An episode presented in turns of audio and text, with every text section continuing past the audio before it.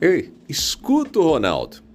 Já se pegou navegando pela internet quando deveria estar trabalhando, estudando? É, você deveria estar num projeto importante, mas estava lá, distraidão, distraidona.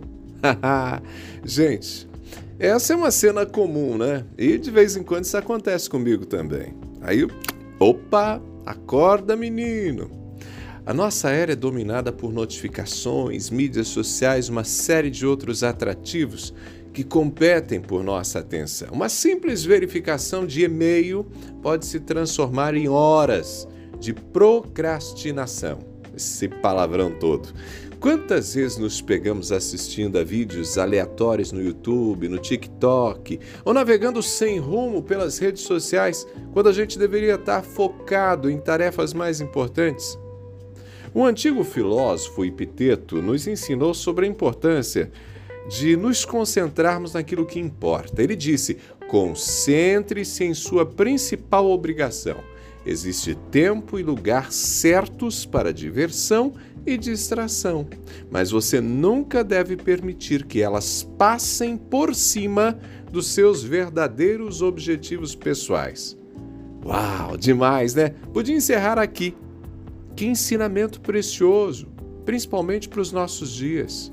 Para o filósofo, não deveríamos ser escravizados por nossas distrações ou emoções, mas sim dominá-las para que possamos viver uma vida com propósito, com significado.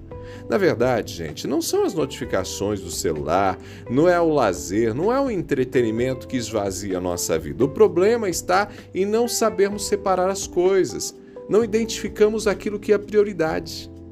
Sabe aquela coisa de ter um tempo para cada coisa na vida? Salomão escreveu que há um tempo para tudo na vida. E quando temos algo para fazer, deveríamos nos concentrar na realização, na conclusão e com verdadeiro empenho. O escritor Henry David Thoreau observou que a maioria dos homens leva vidas de silencioso desespero, muitas vezes porque permitem que a distração do mundo exterior dite o curso de suas vidas.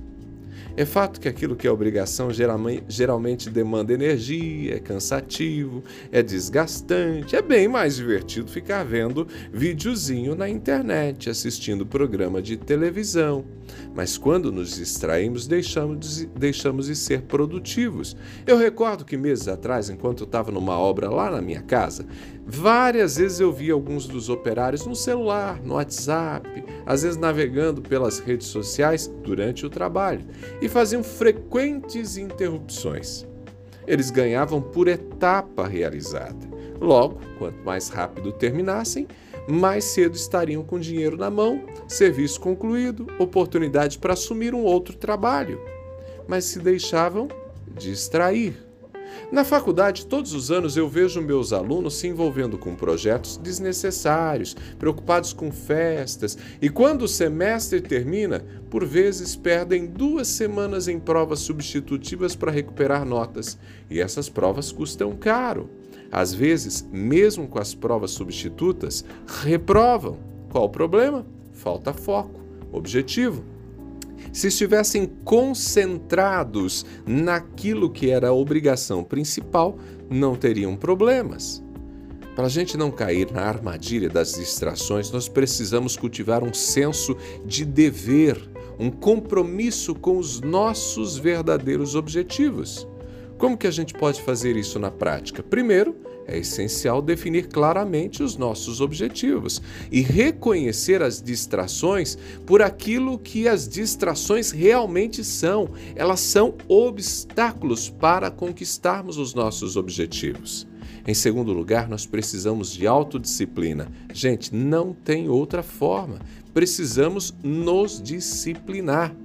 Lembremos das palavras do filósofo que nos incentivam a não sermos dominados pelas circunstâncias, mas a dominá-las. O equilíbrio não está em eliminar as distrações, mas em saber quando e como desfrutá-las, sem que elas nos desviem dos nossos verdadeiros propósitos. Eu sempre digo, né, que quem não consegue fazer coisas, né, importantes é porque não sabe aquilo que é prioridade. No fim das contas, gente, a vida é curta demais para ser vivida à mercê das distrações. Portanto, meu querido amigo, minha querida amiga, concentre-se no essencial, priorize a sua obrigação principal e alcance o verdadeiro sentido de realização. Pegou a ideia? Eu sou Ronaldo Neso, te espero lá no Instagram, arroba Ronaldo Neso, arroba Ronaldo Neso, não para se distrair, mas para ter conteúdo de qualidade que vai ajudar você a viver melhor. Abraços do Ronaldo, a gente se fala!